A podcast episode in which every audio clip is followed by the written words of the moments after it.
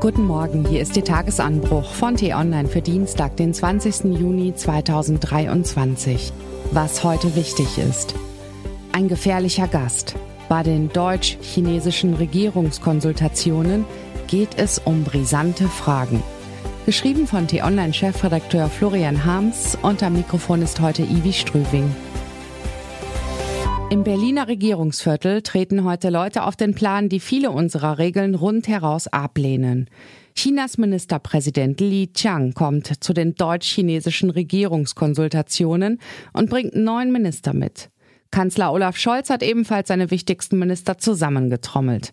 Zum ersten Mal seit der Corona-Pandemie findet der direkte Austausch der beiden Regierungen wieder in Präsenz statt, unter dem Motto Gemeinsam nachhaltig handeln. Der Zeitpunkt könnte kaum delikater sein. Die Beziehungen zwischen dem immer selbstbewusster und diplomatisch formuliert aggressiver auftretenden China und den westlichen Demokratien waren noch nie so angespannt wie jetzt. Als Partner, Wettbewerber, Rivale bezeichnet Scholz das Pekinger Regime. Das klingt treffend, dokumentiert zugleich das deutsche Dilemma und erklärt, warum sich die Ampelregierung so schwer damit tut, ihre angekündigte China-Strategie endlich auszuformulieren. Deutschland will sich einerseits Chinas rücksichtslosem Großmachtstreben nicht widerstandslos beugen, kann sich andererseits der chinesischen Umklammerung aber auch nicht vollständig entziehen.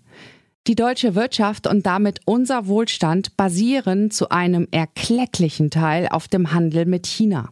Fast 300 Milliarden Euro betrug das Handelsvolumen im vergangenen Jahr. Bei DAX-Konzernen wie Volkswagen, Mercedes-Benz und BASF würden ohne das brummende China-Geschäft schnell die Lichter ausgehen.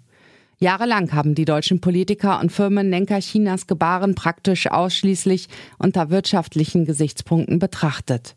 Geopolitik oder gar Menschenrechte spielten auf den China-Reisen der damaligen Bundeskanzlerin Angela Merkel allenfalls eine marginale Nebenrolle. Auch durch diese servile Haltung ist zu erklären, dass Pekings Ideologen den Eindruck gewannen, mit den Deutschen könne man Katz und Maus spielen. Der Umgang mit Chinas Aufstieg hat sich verändert, seit Olaf Scholz und Annalena Baerbock die Bundesregierung anführen. Seither regiert ein deutlich nüchterner, Scholz, beziehungsweise deutlich kritischerer Baerbock Blick auf das Reich der Mitte, das sich anschickt, die USA als Supermacht abzulösen. Der Kanzler hat zwar dem Teilverkauf eines Hamburger Containerterminals an den chinesischen Staatskonzern Costco zugestimmt, zugleich ist Scholz jedoch darauf bedacht, die Abhängigkeiten nicht zu weit zu treiben und eine starke Gegenposition der EU-Staaten aufzubauen. Wie notwendig das ist, verdeutlicht ein Blick auf die fünf größten Risiken durch China. Erstens Wirtschaftsspionage. China nutzt Handelsbeziehungen aus, um westliche Technologien zu plagiieren, Patente zu unterlaufen und Know-how abzusaugen. Zweitens Stasi-Methoden. China unterzieht nicht nur die eigene Bevölkerung einem Orwellschen Überwachungssystem, sondern bespitzelt auch Auslandschinesen. Dafür hat es in Deutschland geheime Polizeistationen aufgebaut.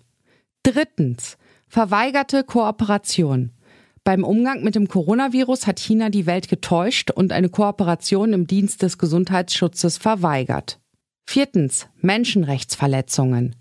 Kein Land richtet mehr Menschen hin als China. Durch seine expansive Wirtschaftspolitik auf Basis der neuen Seidenstraße exportiert China seine brutalen Methoden als scheinbares Erfolgsmodell nach Afrika und Asien. Fünftens Kriegsgefahr. Westliche Geheimdienste gehen davon aus, dass Peking den Angriff auf Taiwan vorbereitet. Angesichts dieses Sündenregisters könnte man auf den Gedanken verfallen, dass die Abkoppelung von China die bessere Lösung wäre. Ist sie aber nicht.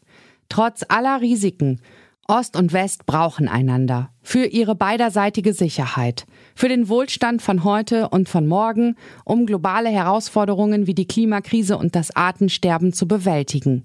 Der Umgang mit einer mächtigen Diktatur wie China ist unangenehm und manchmal auch gefährlich. Noch gefährlicher wäre es jedoch, ihr den Rücken zuzuwenden. Deshalb sind die Konsultationen in Berlin so wichtig. Was heute wichtig ist. Bundespräsident Frank-Walter Steinmeier, begleitet von einer Wirtschaftsdelegation, fliegt heute nach Kasachstan in die ölreiche Ex-Sowjetrepublik. Dort trifft er Präsident Kasim Shoma Tokayev. Er führt sein Amt kaum weniger autoritär als sein entmachteter Vorgänger. Steinmeier will mit seinem Besuch trotzdem ein Signal der Partnerschaft senden.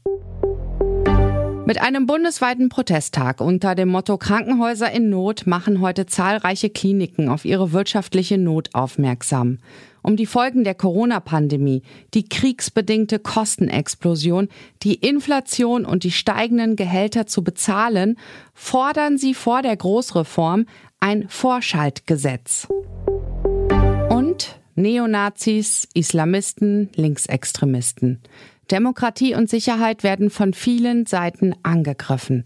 Bei der Vorstellung des Verfassungsschutzberichts in Berlin erfahren wir die Details. Das war der T-Online-Tagesanbruch, produziert vom Podcast Radio Detektor FM.